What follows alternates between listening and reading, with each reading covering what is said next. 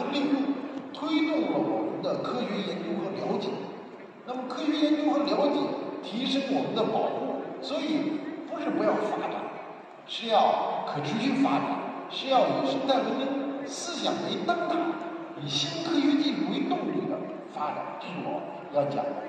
芦根，我们的在广西有一个国家芦根保护区，保护美人鱼，保护了几十年的，现在没有人干了，是保护区做错了？不是，是因为全球的迁徙，是因为海上的生态系统、海草床和迁徙路径的丧失。那么，怎么样能够保护生态？这些都是新科技需要。这是几年前在中央电视台陪同下，我去南海。呃，做科学考察，做降落在海上的一个照片。那么我在南海的无人岛上看到了什么？拍到了什么？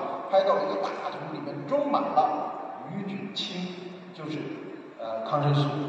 那么我们这个我们现在的人类的能力，工业文明发展推动我们的无远弗届，没有地方我们到不了。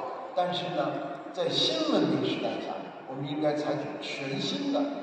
发展经济方式，这是在呃国际公海上的捕捞作业也有一些争议，我们展开了。那么归纳起来这些案例，我想清楚的传达一个思想：这不是不光是中国的，这是我们的海洋经济要全速发展，但是必须以生态文明思想为灯塔，必须以新的科技为动力，这样我们的海洋经济才能行行远。